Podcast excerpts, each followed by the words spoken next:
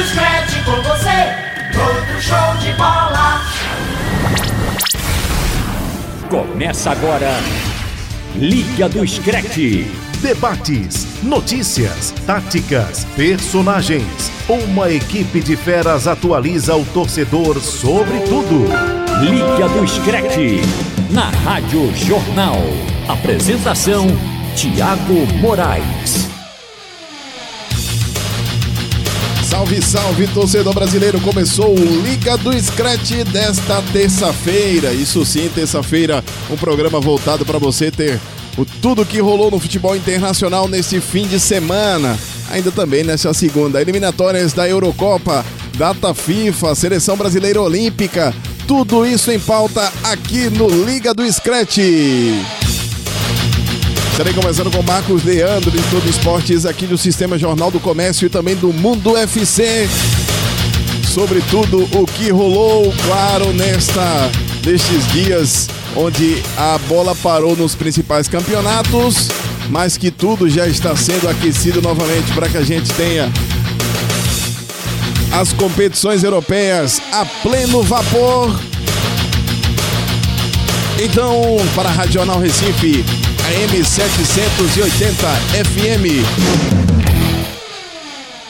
90.3, Radional Caruaru AM 1080, Radional Garanhuns AM 1210, Rádio Jornal Limoeiro AM 660, Jornal Pesqueira FM 90.9, Jornal Petrolina FM 90.5. Let's go! O Liga do Scratch, que fica disponível também no seu aplicativo de música preferido no site da Rádio Jornal.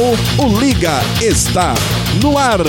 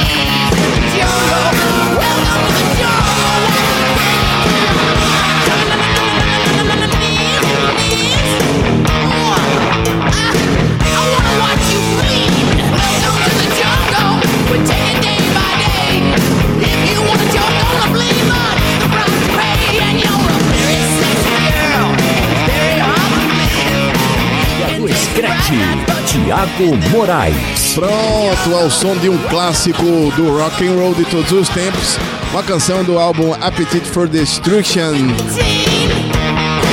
Vocês ouvem Guns N' Roses, sem aquele riff tão doce do Slash, mas olha o peso do drive. Esse foi era a música de abertura do álbum que eu já falei, a primeira canção do álbum lançado em 1987, que Marcos Leandro conhece muito bem. Essa música alcançou a sétima posição da Billboard Hot 100 ou Hot 100 e foi escrita pelo- pelos Guns N' Roses porque eles precisavam gravar um material novo e o, e o Axel Rose, ao recordar um riff do Slash que o Slash tinha feito enquanto a mãe ainda estava viva, teve a ideia de usar para a nova música e pediu ao Slash que tocasse novamente. Rapidamente o Slash ah, montou esse, isso aí, o Axel também, eles gravaram em um, um VHS e depois passaram pro disco que se tornou um dos grandes, um dos grandes álbuns do Guns N' Roses que a gente conhece também. Boa noite pra você, Marcos Leandro, conhecedor de rock and roll. Você devia fazer parceria com o Teles, pro José Teles pro rock moderno, o Teles para as baladas antigas, rock antigo, e você pro rock moderno, porque isso ainda era o, o tinir, digamos assim, tinindo a voz do Axel Rose, Marcos Leandro. Pois é, Tiago, muito boa noite. Muito boa noite, ouvinte da Rádio Jornal. Primeiro tirar o sorriso da boca, né? Porque abrir o programa com Gans é muito bacana, né? É, Esse, esse LP que você citou aí, o Appetite for Destruction, foi o meu primeiro disco de rock internacional que eu vi na vida, né? O primeiro, Primeiro, primeiro disco de rock internacional que eu vi na vida e assim, foi é, amor à primeira vista, né? Porque eu vi uma primeira vez. E é de 1900, o Appetite é de 1987. É, Eu vi, é, deixa eu ver, isso em 93 ou 92. Foi a primeira vez que eu vi, através de um amigo que levou lá pra casa pra eu escutar. E realmente virei, né? Pirei no som, é, of Mine. Esse é o disco, é o primeiro disco, né, do Guns. E eu li recentemente, Thiago, que no É o País, que é o disco de estreia mais vendido de todos os tempos. Também? Disco. O que Então, foi feito nesse disco? é, Welcome to the Jungle, It's So Easy, é, Night Train, Outra Get Me, My Michelle, é, Paradise City, Sweet of Mine, é, Anything Goes, é, Welcome, to- Welcome to the Jungle, né? São, Welcome to the Jungle. Esse aqui eu lembrei de cabeça que são 11 faixas, eu acho. Rocket Queen. Então vai falando e vai lembrando das faixas, né? Realmente um disco histórico do Guns, meu primeiro disco que eu vi de rock internacional. Então, muito bem iniciado o programa de hoje com esse clássico aí do Guns and Roses. Então, para falarmos de futebol internacional, tivemos aí as, as seleções ah, jogando por na data FIFA pelos seus campeonatos respectivos para a Euro, eliminatórias da Euro. Tivemos uma paradinha nos campeonatos nacionais e abrindo também com Euro, porque eu vou falar de Euro, porque nós tivemos aí a Inglaterra jogando com a Bulgária, em um jogo que ainda temos muito a acrescentar e muito a falar. A Inglaterra acabou vencendo a partida por 6 a 0 e o que ficou marcado foi foram as ofensas ah, raciais, as injúrias raciais, ofensas raciais e também a atitude de evocação nazista de alguns torcedores da Bulgária. A gente não pode generalizar que foi- foram todos, mas ah, o- os jogadores a- relataram a arbitragem, a partida foi paralisada duas vezes, o técnico também, o Gareth South- Southgate, também relatou. E o que ficou foi muito feio para a Bulgária, mas também agora mostra que a UEFA vai ter que agir para coibir atitudes como estas que aconteceram, Marcos Neto. Pois é, Thiago, a gente vinha numa, numa série de notícias e de, e de momentos positivos, né? Com a cerimônia da FIFA, onde a diversidade, onde os vários tipos né, de, eh, de maneira de se expressar através de futebol serem reconhecidos. A gente tivemos o caso do Irã, ah, que a gente comentou semana passada, então a gente vinha numa série de, de, eh, de temas que o futebol é, saía do futebol e invadia outras áreas, mas do lado positivo. E esse evento da Bulgária, esse jogo né, entre Bulgária e Inglaterra, acaba é, também ligando o futebol a fatos negativos, muito negativos, discriminação e racismo também até é, saudações nazistas. Né? A gente sabe que o leste europeu sofre muito isso, né? essas influências ainda lá, os ultras são muito fortes e eles acabaram é, promovendo né, mais esse fato negativo é, contra os ingleses, né, que tem um time bem, bem é, misturado mesmo, as raças, e até o zagueiro estava fazendo sua estreia com a camisa da Inglaterra acabou sendo um dos principais alvos é, da torcida búlgara, né, que mexe com o jogador. Né, você, tá, você é um jogador que está fazendo estreia numa competição oficial pela Inglaterra, é, que tem muita pressão e você também ser abalado dessa forma fora de campo. Então é uma, uma ação que a gente repudia, que a gente vê com muita tristeza que ainda existam vários braços e vários, várias é, disseminações né, dessas, dessas correntes. Né? Então uma pena, lamentável. Ah, o dia todo hoje foi de repercussão, né? O, Sim, inclusive o- autoridades, né? Sim, sim. búlgaras pedindo, eh, entregando o cargo os cargos. por sim. não aguentar a pressão. Por quê? Porque é isso que você falou eh, no finalzinho, quando, antes de você passar para mim. Porque a gente vive um momento eh, onde a pauta é o contrário, né? A pauta é de você ter mais abertura para todos, eh, todos, né? Todos em geral. E você discrimina, você faz um ato de preconceito como este, eh, realmente acaba pegando muito mal para a Bulgária como um todo. Então, por isso que o dia todo foi desdobramentos e também com autoridades importantes deixando o cargo. O Borislav Mihailov, que era o, o dirigente máximo do futebol húngaro, equivale aqui ao Búlgaro. Rogério Cab... Búlgaro, perdão. Ah, húngaro não, búlgaro. Húngaros sofrem, inclusive os, hungri... os, os húngaros. O Borislav Mihailov, que era o que equivale ao Rogério Caboclo aqui, o dirigente máximo do futebol búlgaro, deixou hoje o, o cargo, se demitiu ah, por conta desses episódios, virou inclusive uma, um, um- um incidente diplomático até. A carta de resignação do ex-presidente vai ser entregue ao Comitê Executivo do país na próxima sexta-feira. Ah, De acordo com o site oficial da Federação da Bulgária, ele, ele se coloca à disposição para ajudar o futebol no país no que for necessário. E, obviamente, ele vai ter que conversar isso porque o clima ficou tenso na Bulgária após a partida.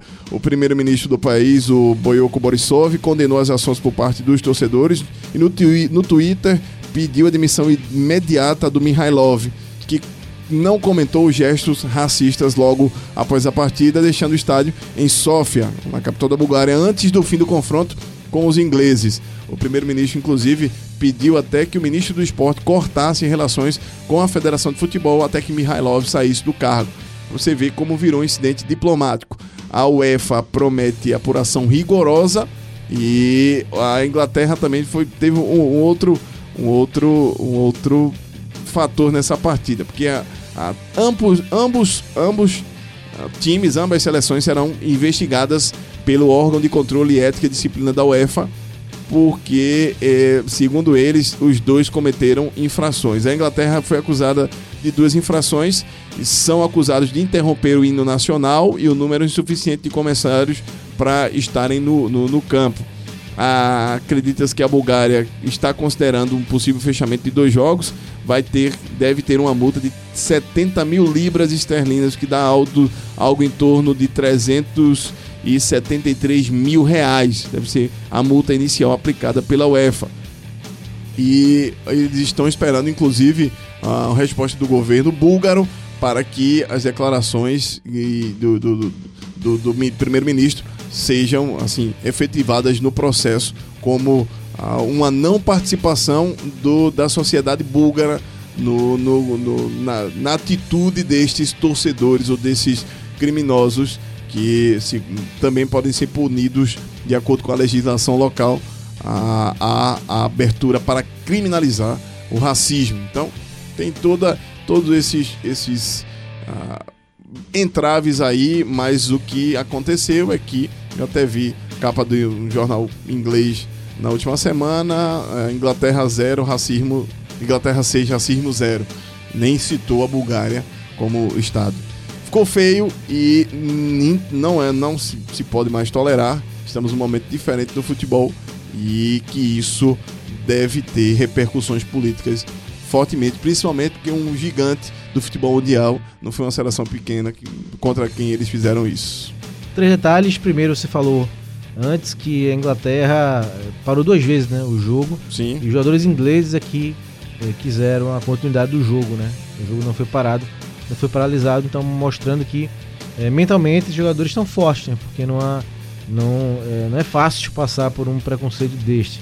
É, o segundo, um- algumas imagens que eu vi de um grupo que teria sido o, os, teria sido os, os jovens, né? Os autores eh, desses, desses atos racistas saíram antes do estádio. Não sei se por eh, vontade própria ou foram conduzidos para fora eh, do estádio. Então isso é importante. E o terceiro detalhe é importante averiguar, né? investigar esse grupo que saiu mais cedo do estádio e as imagens flagraram eles cometendo esses atos. E o terceiro é o goleiro búlgaro, né? que disse que o comportamento da torcida foi normal. Pois é, pois Isso é. aí a gente até é, a gente ri de forma é, triste, né? É, porque ri de forma de deboche, porque é, você é, escutar palavras de um profissional do futebol que convive com jogadores que passam por esse problema e dizer que foi normal o comportamento é muito triste é, saber que ainda tem gente do futebol que pensa assim. Então, dar é, prova mais uma vez que vai ser uma luta muito difícil de FIFA, de autoridades, dos países, da diplomacia, como você citou aí, Thiago, para conseguir tirar eh, da cabeça do futebol e das pessoas que ainda eh, fazem, cometem esse tipo de atitude. Vamos falar, já que a gente ainda está, ainda está falando de Inglaterra, vamos ainda continuar É, dizer que Kane com os né? Kane pois é, né? rapaz, pois é, o Harry Kane o capitão Harry Kane. Aquela camisa da Inglaterra é muito bonita, viu, vermelho? Muito bonita, né? Muito bonita. Uma camisa linda. Muito bonita aí. E, mas aí, ah, já que a gente tá falando disso, vamos também destacar como é que fica aí a vida na, na Premier League desta semana, quer dizer, nas próximas rodadas. Teremos aí um, um clássico e com o jogador, o, o Gea acabou sentindo lesão, tá machucado. Foi, Gea jogou hoje, ele jogou bem, aliás, contra a Jogou Suécia. contra a Suécia hoje e saiu de campo atendido. Não saiu andando, mas saiu atendido. Fez defesas incríveis hoje enquanto a Espanha lutava ah, para empatar em Estocolmo. É, Espanha- acabou empatando. A Espanha empatou dois jogos, né? empatou com a Noruega na última rodada. Levou o gol no empate. Nesse jogo, quem foi o goleiro foi o Kepa, né? Que é o goleiro Sim, do Chelsea, que era do Atlético Bilbao. Então o Kepa foi o goleiro. e Kepa hoje, Arrizabalaga. Isso. Aí o, no jogo de hoje contra a Suécia, que a Espanha também empatou, mas aí a Espanha que empatou no final. É, a Espanha Não teve que sofreu correr empate atrás no do final. resultado. Gol do Rodrigo no final e é, a Espanha se classificou com esse empate, mas quem foi o goleiro foi o De Gea, mas o De Gea se machucou. Então virei dúvida para esse grande clássico é, do fim de semana. Manchester United e Liverpool. Teremos um clássico de, de- Será que o 100% vai ser mantido? Ó, nos, últimos, nos últimos jogos entre eles, em fevereiro, de- fevereiro de 2019, um 0 a 0 em dezembro de, de 2018, Liverpool 3 United 1. Em março de 2018, eh, United 2, Liverpool 1. Em outubro de 2017, 0 a 0 de novo. Em janeiro de 2017, 1 a 1. Em outubro de 2016, 0 a 0 e outra e vai se mantendo os últimos 10 os últimos 10 confrontos. Tivemos vitórias do Manchester United por 3 a 0 em 2014 e vitória do Liverpool em 2018 3 a 1, mas se mantém. O problema é que o Liverpool está voando e o United, o Solskjaer já tem uma campanha pior do que a que teve o José Mourinho nos seus dias de, de, de falta de glória, inglórios na, na, no comando do United. E agora estão atirando também para os irmãos bilionários que controlam o clube. É, eles têm também o time da, da NFL, o Buccaneers. E, e agora estão atirando também para os caras, porque é, estão, os torcedores do United estão culpando os controladores do clube pelo mau momento dentro do campo, é, alegando a falta também de investimento. Vá ver, viu? É, com todo respeito aos demais times da Inglaterra, esse jogo é o maior clássico da Inglaterra, né? Liverpool e Manchester United, por se tratarem de maiores campeões é, do país, né? Do campeonato inglês, no Premier League e Torcida também, a gente juntando, dizer, né? juntando as duas da maior juntando- torcida da juntando- Inglaterra. Porque a Premier League é de 92 pra cá, né? Mas juntando todo o campeonato inglês, a história do campeonato inglês, é, são os maiores campeões, né? O Manchester United tem 20 títulos e o Liverpool 18. Então, são os maiores campeões em termos de Champions. O Liverpool venceu 6 e o Manchester 3. Também são os maiores campeões, né? Porque o Arsenal não ganhou. É, o Chelsea ganhou uma vez.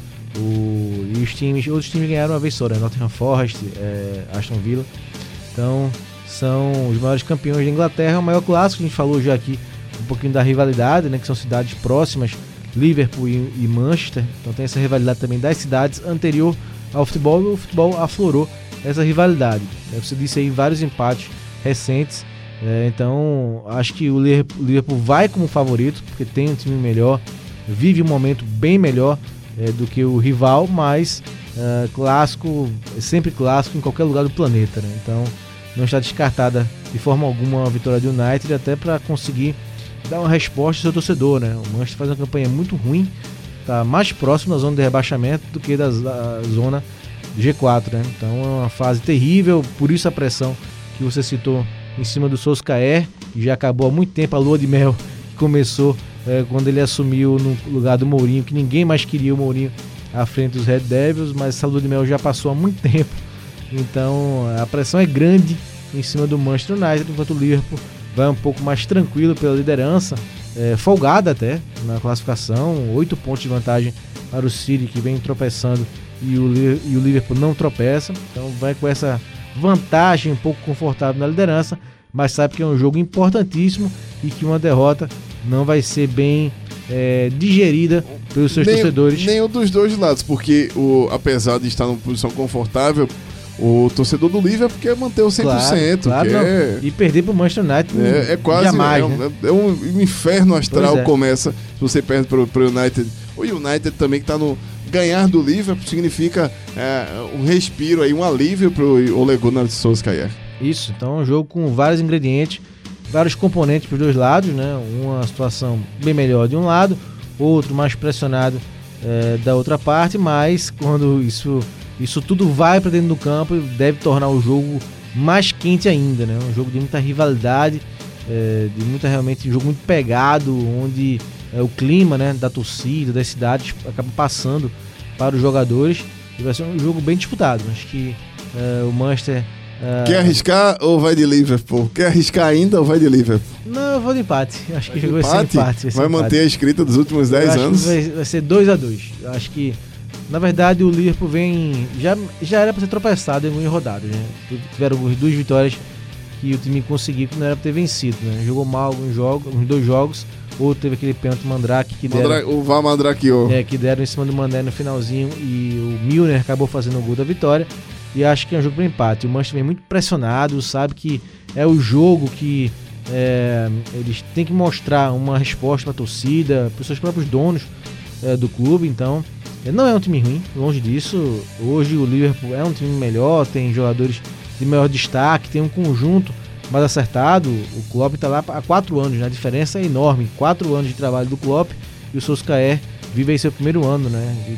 Assumiu na temporada passada, mas não completou um ano ainda no cargo. Então tem essas diferenças, claro que vão fazer, vão estar em campo, né? Mas mesmo assim, acho que o United consegue fazer um jogo melhor e consegue empatar esse jogo. Meu palpite é de empate para esse clássico do próximo fim de semana. Eu vou de vitória do Liverpool. Eu vou, eu vou seguir aí. Acho que em jogo grande, time grande cresce. Também, não, para mim é um favorito. Para mim, Sim. esse negócio de clássico não tem favorito, para mim tem. Até, e outra. Pra mim tem agora- favorito. E até Agora, não por, significa que esse favorito vai ganhar. por incrível que pareça, quando Eu joga, acho que não vai ganhar. quando joga em Old Trafford, o Manchester United tende a ser ah, mais agudo, mais Sim. incisivo. Mas tá falando, estamos falando do Liverpool. Ah, e o Manchester acaba de perder o goleiro, né? Não sei se o De Gea vai ter condição de jogar. É. O, ainda- ainda nesta rodada do Campeonato Inglês na Premier League, rodada que volta depois de uma pausa aí para as eliminatórias da Eurocopa, que a gente vai falar também mais ainda no programa. O Everton e o West Ham jogam no sábado às 8h30 da manhã, horário aqui de Brasília. Aston, a- Aston Villa e Brighton jogam no sábado também 11 da manhã. Tottenham e Watford. O Tottenham precisa entrar no campeonato. O Tottenham precisa, por incrível que pareça, a- apesar de olhando para a classificação, não dá para dizer que o Tottenham seria favorito a, a, esse, a essa partida. Olha que a gente tá falando dos elencos, há uma distância que separa, uma distância enorme que separa os dois elencos e não dá para dizer aqui que o Tottenham seria o favorito. Olha só como é que como é que vem jogando mal, como é que- até porque o Watford é o lanterna do campeonato É, inglês mas hoje. Mas o Tottenham também tá ali no meio da tabela, em nono, e não agrada, não empolga, não encaixa e, e joga em casa essa partida. Porque além de resultados não estarem acontecendo, o time não vem jogando bem, né? Tanto na Premier League quanto na Champions League. Acabou de levar 7 em casa do Bayern de Munique. Pois e no, é. próprio- E no próprio inglês levou 3 do Brighton. ah, empatou os clássicos contra Arsenal eh, e contra o Manchester City, mas jogou bem pior do que os adversários e acabou sendo eh, um lucro grande ter empatado esses dois clássicos por 2 a 2 Então o time parece que precisa de algo novo, eh, não tem aquela consistência defensiva que o Pochettino conseguiu dar no ano passado, tanto que foi até a, foi vice-campeão da Champions sim, League. sim. Então ele fez uma grande campanha no campeonato inglês, mas não é, não passa mais aquela segurança, não é um time que tenha mais essa consistência defensiva. Então o Pochettino precisa mexer na equipe, né? Porque é, dá sinais de certo, de um certo cansaço, né? Parece que chegou no limite a equipe do Tottenham, mas é, o Pochettino tem que trabalhar para melhorar isso, porque é um elenco de qualidade, um elenco que se conhece, que tem boas alternativas. Então é, a missão do Pochettino aí é fazer o time voltar a jogar futebol, porque o Tottenham tem um bom time. No mesmo horário do sábado, 11 da manhã, temos Bournemouth e Norwich. Esse jogo, por incrível que pareça, o Bournemouth é o, o Bournemouth é o favorito, porque o Norwich tá ali brigando para sair ah, da zona do rebaixamento. Teremos também Leicester e Burnley, o Leicester que tá no Grande G4. campanha. Grande campanha do Leicester, que eu acho que Brandon podia- Rogers. eu acho treinador. que o treinador, o Rogers, podia, podia trocar de time. Tem outro pra ele assumir que seria mais simpático. Temos ainda Crystal Palace e Manchester City. ah, um meia da tarde do, do sábado também. Os jogos no domingo. Antes, temos uma partida que eu tô muito ansioso para ver. Assim, eu fico ansioso por pouca coisa, mas esta eu estou. Chelsea e Newcastle. É, esta é uma partida que eu quero ver, porque o, o Lampard tem ajustado como pode ser o time. O William ah, deve voltar para esse jogo e ah, tem outros jogadores que estão ali tentando um pouco uma mudança de comportamento no Chelsea.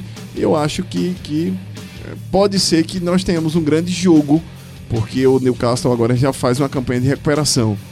Ah, É, placares é- é, sempre, curtos, sempre mas é bom, né, pra gente acompanhar só o o Joelito. Steve Bruce que eu acho que, que, é- que teremos o William contra Joeliton, sei lá. É, acho que é. um confronto pra gente, principalmente aqui eh, de Pernambuco, de Recife, que acompanhamos o surgimento do Joelito, acho que é sempre uma atração vê-lo em campo na Premier League e o Newcastle com um pouco mais de confiança, sempre bom eh, pra ele Joeliton, que joga praticamente como atacante isolado nesse time defensivo. Praticamente não, ele joga isolado. É, é, desse, desse time defensivo é, em excesso que o Steve Bruce Acho escala, que ele né? devia fazer uma mudança do Rogers. Joga o Rogers que tá no, no, no Leicester pro, pro Newcastle e pega o, o, o Steve, Bru o- Steve Bruce pra. Quer ver se o Bruno Rogers quer, né?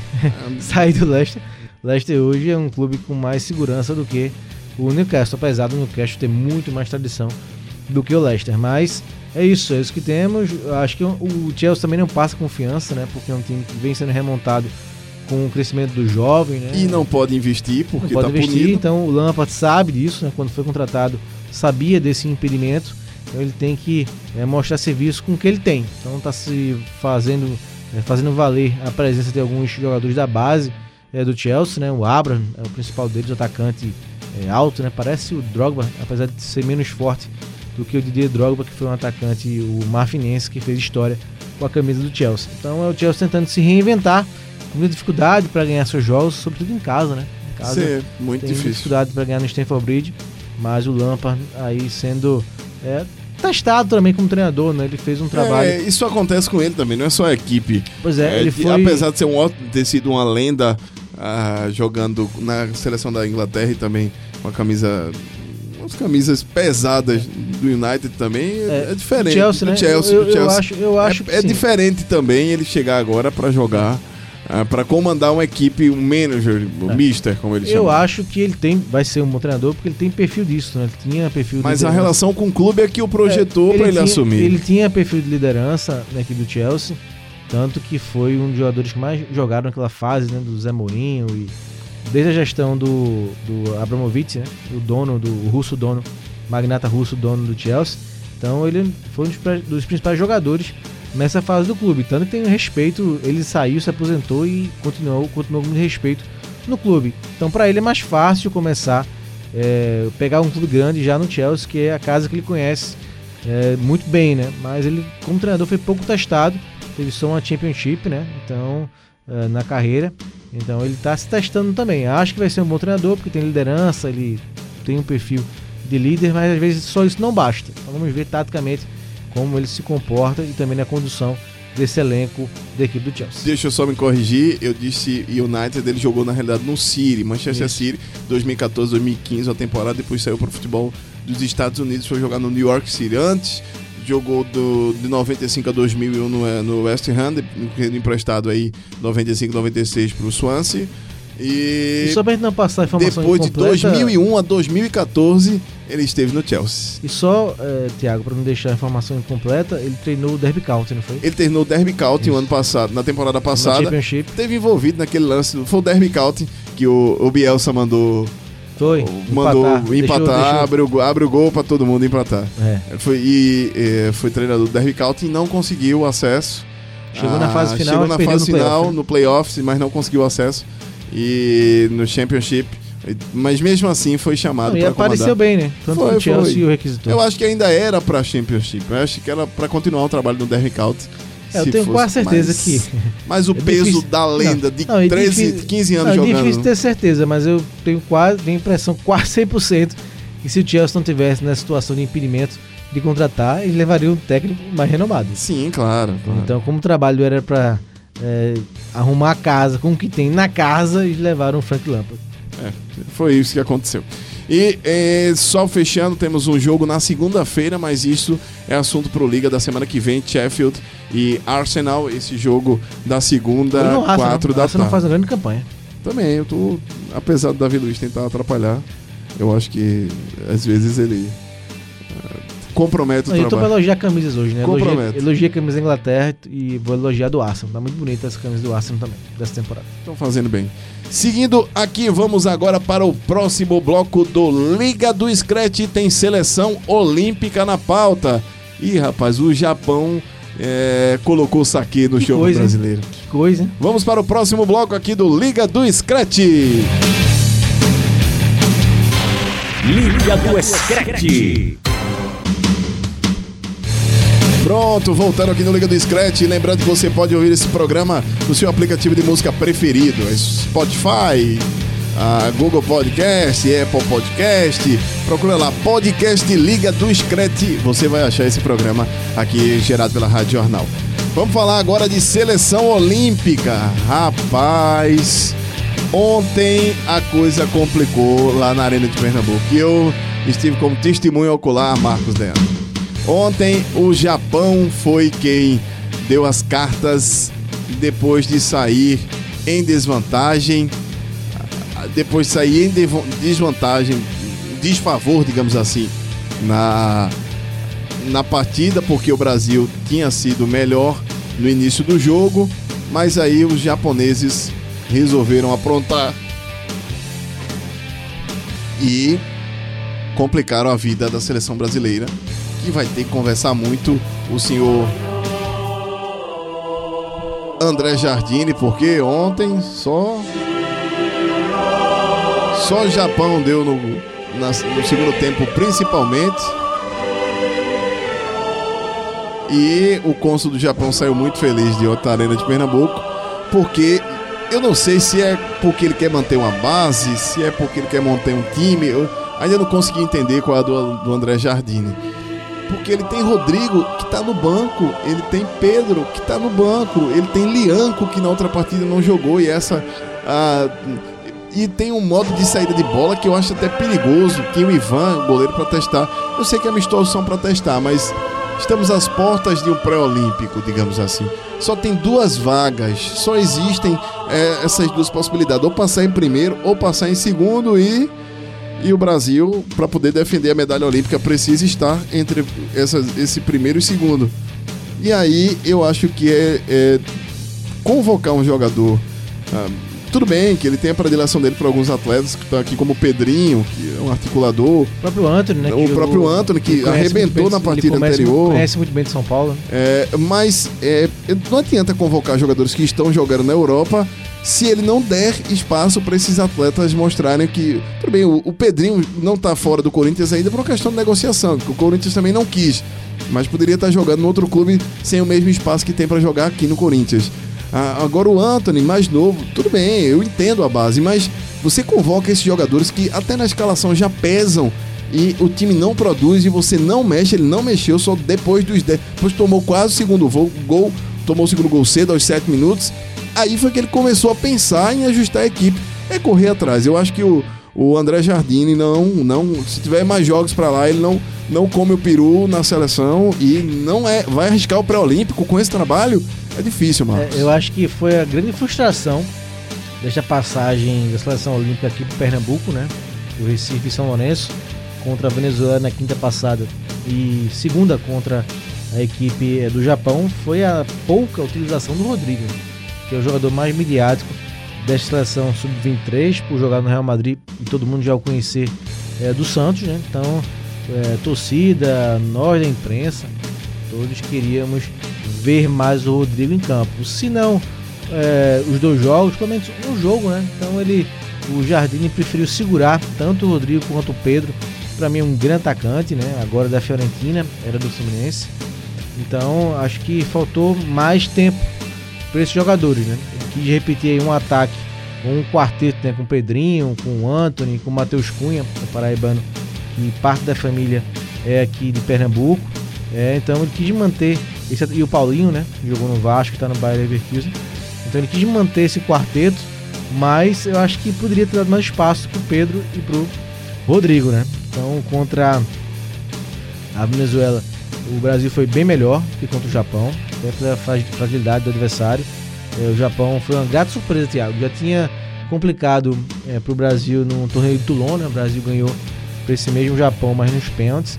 Então já era, já foi o adversário que fez frente ao Brasil no torneio na França e também no amistoso aqui na Arena de Pernambuco.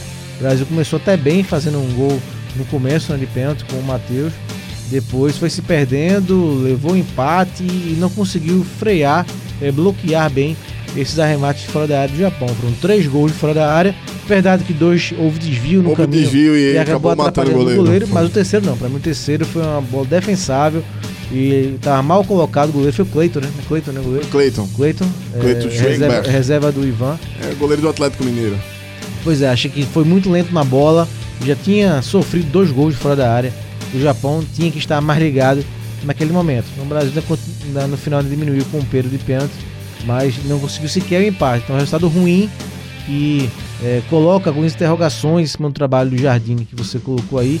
Ainda acho que ele vai ter sequência, vai chegar até o Pré-Olímpico, mas vai ser um Pré-Olímpico Pré-Olímpico difícil, né? São pouquíssimas vagas para a Olimpíada, então ele serve com mais dúvidas do que certezas desse segundo jogo contra o Japão.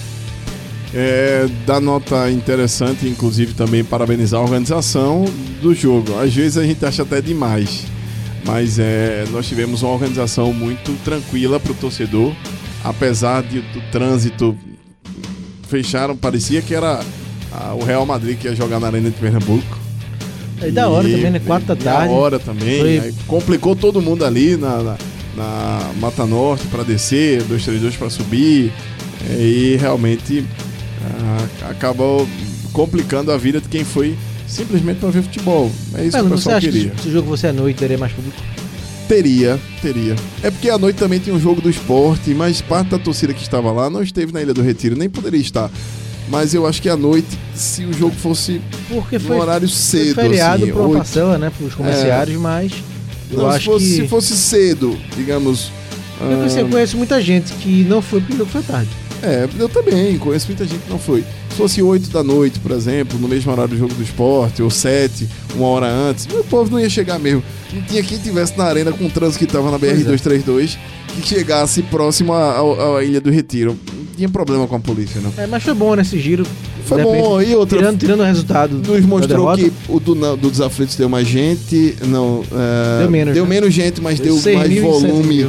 De é porque interesse. Por conta da taxa de ocupação, né? Por também. conta do horário, por É, conta e assim, do... Como os aflitos, o estado dos aflitos é menor do que a Arena. 6 mil, o volume seis- foi é, maior. 6 mil 6 parece maior que 7, é, né? nos aflitos é bem diferente de 6 de 7 mil na Arena de Pernambuco. Mas valeu pelo, pelo evento, né? Sempre Sim. é bom ter eventos deste porte aqui movimentando nossos estádios e nosso público, né? Então houve sim um, um interesse é, pelo jogo, alguns problemas de organização é, relação à energia, né? Nos aflitos. Sa- Fal- Sabe Faltou energia Eu, nos, eu, três, nos três dias, né? eu, eu- é, mas aquele lance da energia, o que me explicaram, é que nem foi uma coisa culpa do Náutico, nem culpa da organização. Simplesmente o- a pessoa que estava responsável por lá, pelos geradores, achou que tinha carga demais para uso de menos e desligou. E automaticamente ele percebeu a besteira que fez e religou aquilo ali. Então as cabines voltaram em seguida, mas ficou, as luzes precisam de um tempo para acenderem. Mas o que ensinou? A primeira é que é possível que a seleção brasileira venha cá, apesar do do interesse, ou grandes equipes podem jogar aqui, que o público brasileiro vai chegar, se convidado, porque o ingresso, aquele ingresso solidário foi, foi uma, uma, uma boa pedida, é mas que para ir no jogo que o Brasil, seja qualquer ele, que não vença, fica complicado, porque a seleção acaba virando um espelho da principal, a seleção de base da principal, que também não vai bem. Fez amistosos. Foi uma de seleção. Já, né? é, já que a gente vai analisar, os amistosos da seleção principal também ah, não disseram aqui, os jogadores não disseram que foram e já voltaram sem dizer que vieram. Então, É verdade. o Tite vai ter trabalho também para ajustar lá em cima. Então, se, se a gente não pode reclamar muito da ponta, imagine da base. Pois é, Thiago, já passando aí é, a, a página, virando a página para a seleção do Tite, dois jogos preocupantes, né? Apesar do Tite ter elogiado bastante aí o segundo tempo contra a Nigéria, eu boto um pouco o pé no freio. É óbvio que o Brasil foi o melhor tempo dos quatro, né? Se a gente pegar o primeiro tempo e o segundo contra o Senegal. do primeiro e segundo contra a Nigéria, o segundo tempo, né, contra a Nigéria, sem dúvida, foi o melhor da seleção brasileira, mas, mas muito pouco, né? Muito pouco para a seleção do, do peso que é o Brasil. Não conseguiu ganhar nenhum dos dois jogos, empatou os dois e fica um saldo mais negativo, né? Pelo, pela perda de oportunidades. A principal crítica não é nem em relação aos resultados de empate, essa sequência de quatro jogos, né? Sem vencer, porque tinha perdido do Peru no, nas outros amistosos empatado com a Colômbia, mas a, falta é, de, de, de a busca pelo novo, Thiago, porque ele começa o jogo diferente, né? Com Everton Cebolinha no ataque e deixou o Felipe Coutinho no banco. Só que aí o Neymar se contunde logo no começo.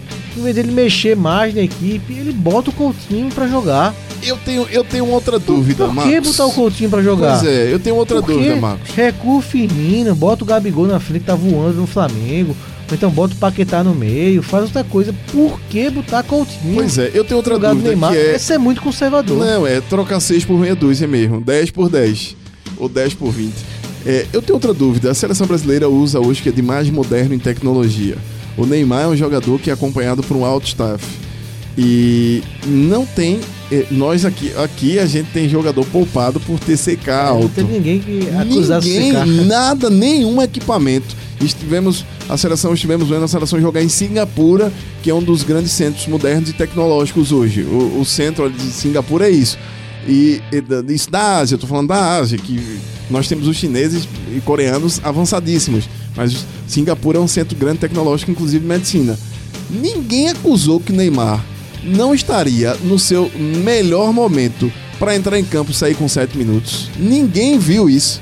Será que ele não tinha, passou. Será que ele tem que estar em Será campo? que ele tinha que estar em campo? Eu, eu, eu acho um absurdo. É, a- é muito, a foi muito co- precoce, né, a lesão. Pois Então, é, e outra, não é, houve, suscita não houve dúvidas, né? pancada, ele não tomou uma pancada que gerasse essa lesão.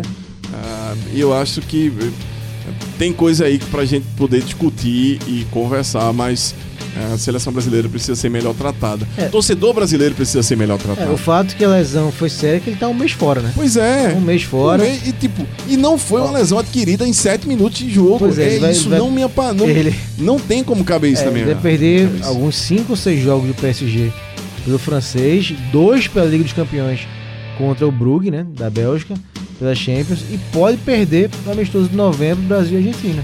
Seria um reforço.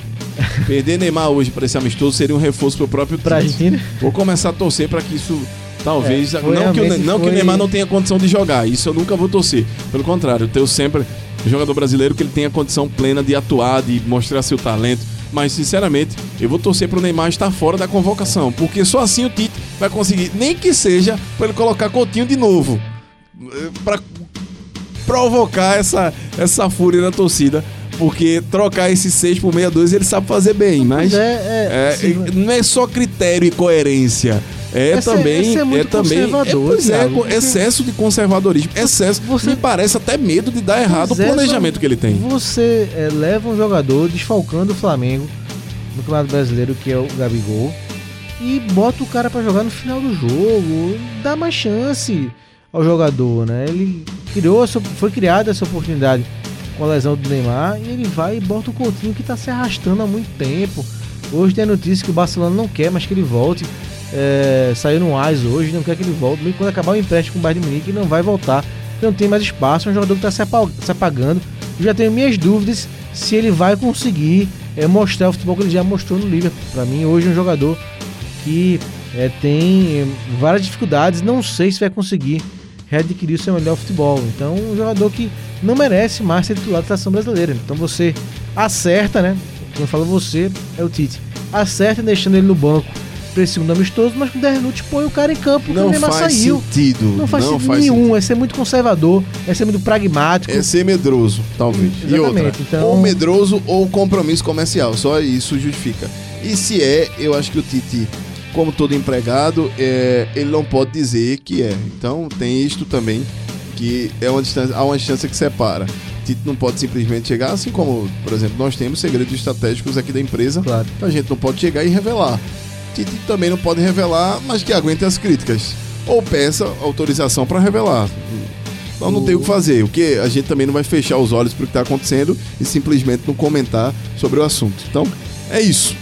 Foram mais pontos negativos do que positivos nesse giro por Singapura, né? Jogos contra Senegal e contra a Nigéria.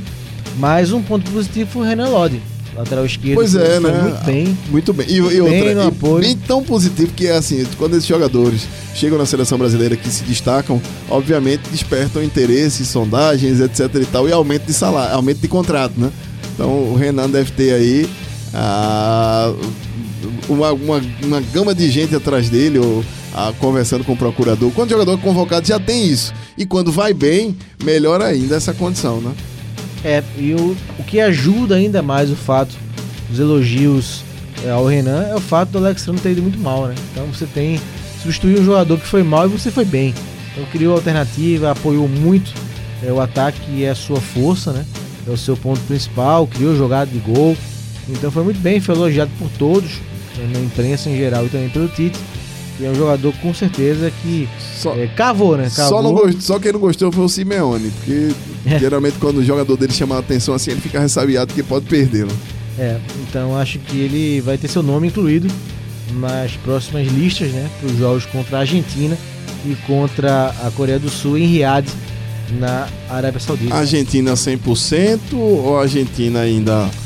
Ó, Thiago, a Argentina. Que jogou- Argentina é essa que vai jogar contra Ó, o a Brasil? Que jogou- deve A jogar. Argentina jogou contra a Alemanha com uma equipe bem modificada, né? Alguns jogadores sendo convocados pela primeira vez, o Alcampos que fez o gol, o Alário também apareceu, o Messi não foi convocado. Mas goleou o Equador, viu? É, e empatou com a Alemanha, né? Acho que o empate com a Alemanha por 2 a 2 em Dortmund, acho que é mais significativo do que essa goleada frente ao Equador. Até pela reação, né? Saiu perdendo por 2 a 0 e conseguiu empatar por 2 a 2 na Alemanha, em Dortmund foi o jogo. Então acho que isso é positivo, né? O Scaloni segue à frente da equipe, é, segue no comando da Argentina, não foi demitido após a Copa América, como todos imaginavam, e segue fazendo a reformulação, mas contando com jogadores é, como o Messi, né? Espero que o Messi volte né, para esse jogo. É bom que tenhamos Messi e Neymar, né? Pro futebol é legal esse confronto entre os dois jogadores. É, então esperar a lista da Argentina que vai sair, mas é uma equipe que deve vir mais forte do que veio para a Copa América. A própria Copa América já foi já foi uma competição onde a Argentina surpreendeu pelo lado positivo, né? Foi bem na Copa América, perdeu a semifinal para o Brasil, mas foi um jogo bem equilibrado. Então sai da Copa América melhor do que começou. Então esse empate contra a equipe da Alemanha e a vitória contra o Equador vão fazer a Argentina chegar mais forte para o jogo contra o Brasil. Então é um jogo que os sauditas espero que compareçam Pois é. e façam diferente que os, é, os torcedores de Singapura, né? Que o público passou dos 20, 25 mil no estádio que cabia o dobro disso. Vamos para o próximo bloco do Liga do Scratch na volta e já para a reta final, resultados das eliminatórias da Eurocopa. Goleada italiana, rapaz. A tarantela pouca italiana funcionou. A Suíça também venceu. Grécia ah, e Finlândia também despacharam seus adversários, mas teve empate. Suécia, Espanha, Romênia e Noruega. E este é o assunto do próximo bloco do Liga do Scratch.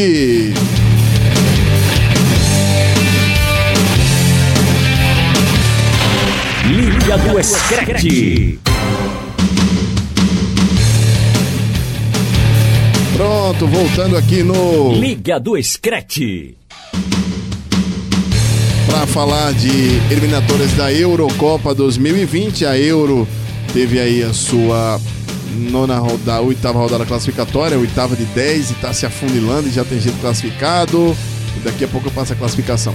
Mas nós tivemos neste, nesta, nessa janela FIFA para jogos, tivemos no domingo a Bélgica vencendo, olha a fantástica geração belga, vencendo o Cazaquistão por 2 a 0 100% Tinha metido 9 em San Marino, é, sim. A Rússia aplicando 5 a 0 no Chipre, a Hungria vencendo o Azerbaijão, Azerbaijão por 1 a 0. A Holanda bateu, foi com sufoco, eu vi esse jogo, Holanda e Bielorrússia. Ah, não foi fácil. de- A Holanda, eu apostando na Holanda, faz carrossel. É, fumaçou, viu? É, mas o jogo mais importante foi a rodada anterior, né? Porque essa rodada é, foram duas rodadas nessa mesma janela, né? Então venceu a Irlanda do Norte, que vinha bem no grupo. Então a Alemanha e a Holanda estabeleceram já a ordem natural Cê- das coisas no grupo, né? Já, já encaminhou. É. A Escócia colocou 6 a 0 no San Marino, na seleção de San Marino. A Alemanha venceu a Estônia por 3 a 0. País de Gales e Croácia. E Croácia, cadê a, vice-campeã do mundo, rapaz? Desandou, devendo. segue devendo. A Áustria venceu a Eslovênia por 1 a 0, Polônia por 1 a 0, Polônia e Macedônia do Norte, Macedônia do Norte, a Polônia venceu por 2 a 0. A Albânia colocou 4 na Moldávia, e a Islândia venceu Andorra. Andorra não devia nem ser, Andorra é tão pequeno que mas 2 a 0 para a Islândia, Kosovo e Montenegro 2 a 0 para Kosovo. Isso é um clássico até de política. A Inglaterra, já falamos 6 a 0 sobre a Bulgária. A Sérvia colocou 2 a 1 na Lituânia.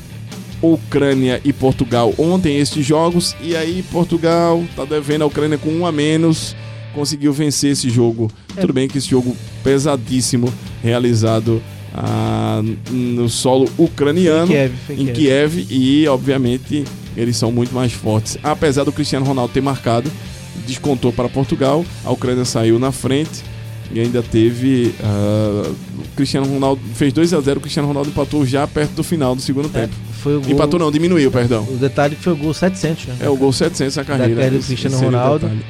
É, será que chega em mil? Não, né? Falta muito aí, né? Não muito. 300. É, só se ele fizer, Muito, né? assim, vou montar um time pra só ele fazer gol. Aí vai, vai rolar. Acho que joga Mas- mais quantos anos? Ou- Eu acho que tem no máximo três. Só? Depende da bola de Tá ouro. uns 5 aí. Eu acho que não. É, Ele, ele- ele é tão pragmático que ele vai sair no auge por cima. Depende de mais uma bola de ouro. Ele depende, a carreira dele depende estar atrelada de Messi. Depende de Messi também. Ô, eu acho, né? A Suécia hoje, jogos de hoje, nós tivemos a, Ilhas Faroe eh, batendo Malta por 1 a 0 a Finlândia 3 a 0 na Armênia, a Gibraltar acabou a Geórgia, acabou vencendo Gibraltar por 3 a 2 Suécia e Espanha, jogo duríssimo, e a Espanha foi buscar empate, porque a Suécia jogando em Estocolmo quase atropela, Eu- quase congela tudo. Eu, eu tava vendo a escalação da Espanha. A Espanha é muito modificada, né? Pois é, A Espanha que ne- teve. A Espanha acabou sofrendo com dois problemas, né? Com os técnicos. Com, primeiro com o Lopetegui, sim, naquela Copa da Rússia, onde nas vésperas da competição. Ele acabou vazando na informação do Real Madrid, que ele ia pro Real Madrid, e acabou deixando se complicou, né? a seleção. Aí depois da Copa, o Luiz Henrique assume e depois pede para sair por problemas familiares. E acaba assumindo o Roberto Moreno, que era o auxiliar. né? Então a Espanha teve uma série de problemas aí com seus dois últimos comandantes.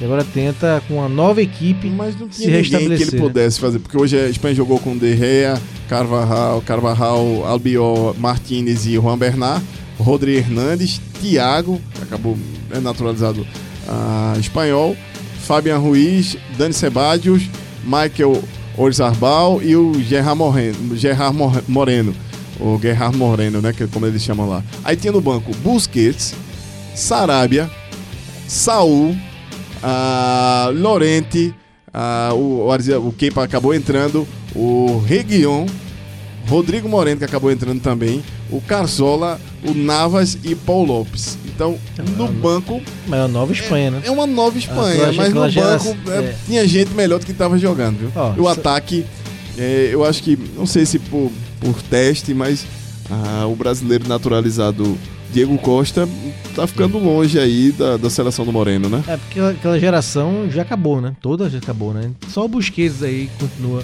no banco, mas é, Xavi, Iniesta, Não, os, os Fernando o Torres, tic-tac já era. Davi Vidia. Então, realmente é uma seleção já é Puyol, né? Parou há muito tempo. Então, é uma seleção que é, se está se renovando e procurando fazer um bom papel.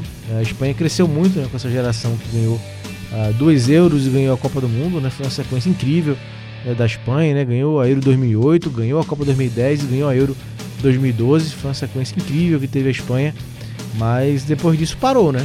Sim, Parou, pa- levou, E parou mesmo, não levou aquele sacode do Brasil. Quase né, não vai à Copa da Na Copa França. de Confederações, na Copa do Mundo saiu de forma precoce na primeira fase.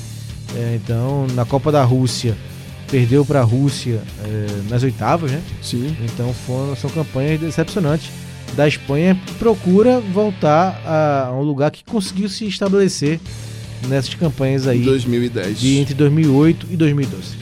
Ah, só passando os grupos, no grupo A, a Inglaterra está praticamente eh, tá selada, porque tem 15 pontos.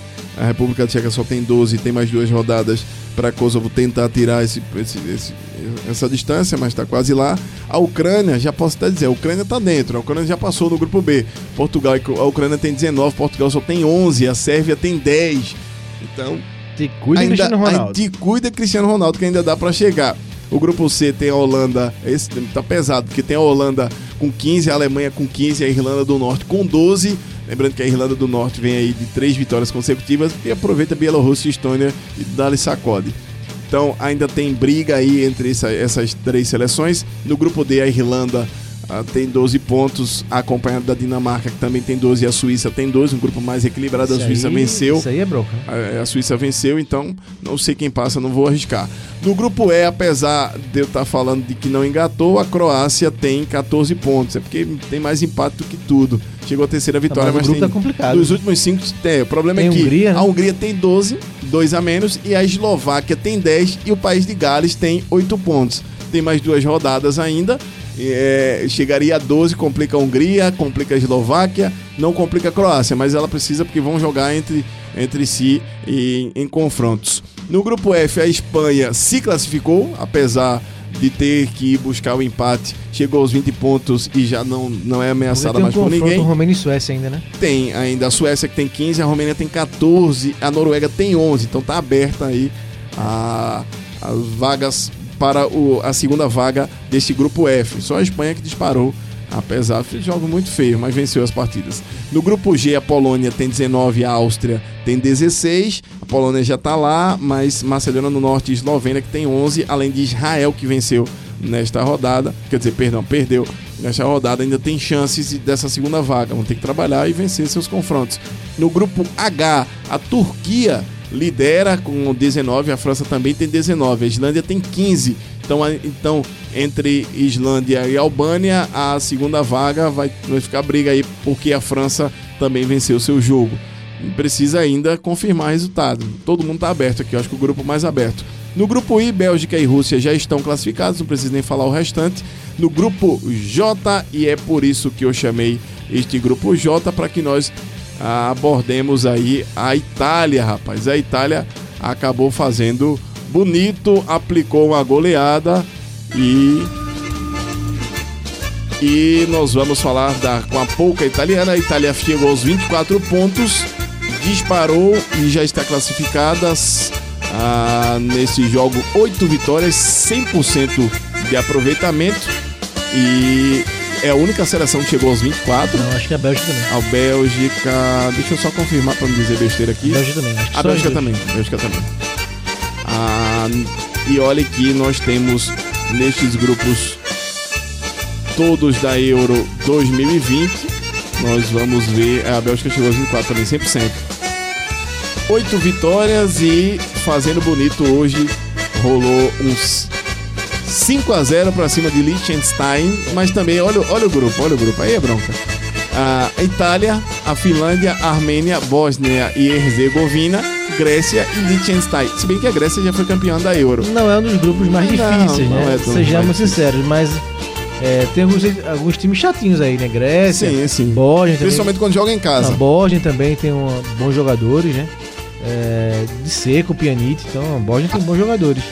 É, mas, é, e mesmo se fosse um grupo fraquíssimo, é, a Itália vem, vem falhando, né? Vem tropeçando bastante nos últimos anos e últimas competições, que essa campanha de 100% revigora um pouco, né? Revigora um pouco é, o nome da Itália, né? A Itália não foi para a Copa do Mundo da Pois Rússia. é, a gente Então, tá isso- falando de um, de um tetracampeão que não foi tentar é, o mas- quinto título porque nem se É, classificou. né? imagina se o Brasil né, ficar fora, uma Argentina, como é que seria aqui para os sul-americanos. A Itália ficou fora da Copa do Mundo. Ah, Na Europa a concorrência é grande para as vagas na Copa, mas mesmo assim, né? Foi uma. Perdeu para a Suécia a vaga eh, no mata-mata, né? Então a Itália vem sofrendo. O Roberto Mantini reassumiu a seleção.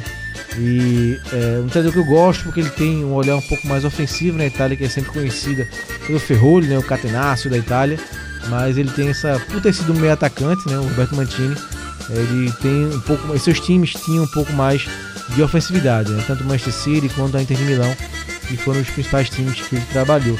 Então é uma Itália é renovada, né? A Itália com novos nomes, tem essa fase com o italiano tentando voltar aos seus termos de glória.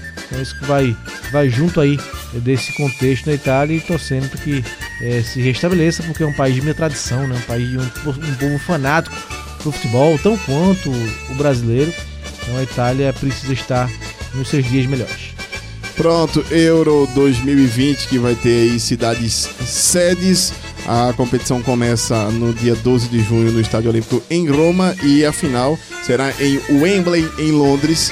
E com isto terminamos a Liga do Scratch desta, desta terça-feira, abraçando os amigos que nos ouvem e, claro, ah, convidando todo mundo para os jogos do fim de semana, Marcos Leandro. Isso, Thiago, o programa, o programa hoje bem repleto, né? Pô, é muita, apesar de não termos os campeonatos nacionais, Pois tivemos é. muitos assuntos, né? seleções, seleções né, brasileiras, olímpica e principal, é, campeonato inglês, Eurocopa, é, racismo, então realmente fomos de vários assuntos hoje. Espero que nosso ouvinte tenha gostado do nosso papo.